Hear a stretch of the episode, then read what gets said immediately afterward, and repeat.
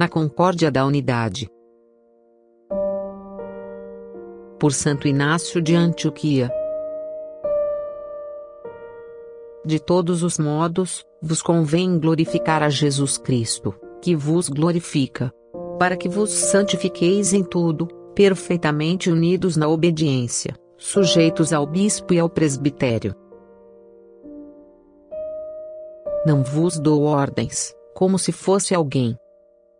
Mesmo carregado de cadeias por causa do nome do Senhor, ainda não sou perfeito em Cristo. Só agora inicio a ser discípulo, e vos falo como a colegas. Eu é que deveria ser ungido por vós a fé, vossas exortações, paciência, serenidade.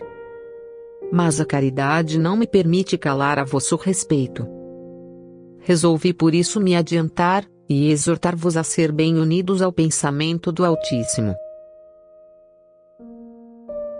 Jesus Cristo, nossa vida inseparável, é o pensamento do Pai. Da mesma forma como os bispos, em toda a extensão da terra, são o pensamento de Jesus Cristo.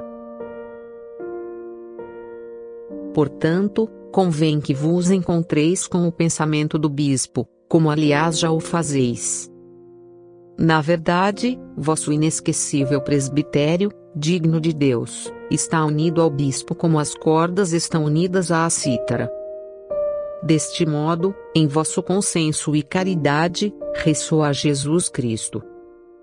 Cada um de vós, igualmente, forme um coro, uníssono na concórdia, recebendo a melodia de Deus na unidade para cantardes a uma só voz por Jesus Cristo ao Pai.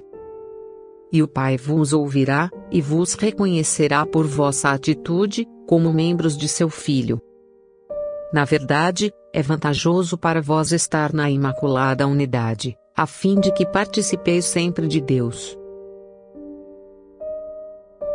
Como vos considero felizes por estardes unidos ao Bispo, como a Igreja está unida a Jesus Cristo, e como Jesus Cristo está unido ao Pai, para que de tudo resulte a unidade.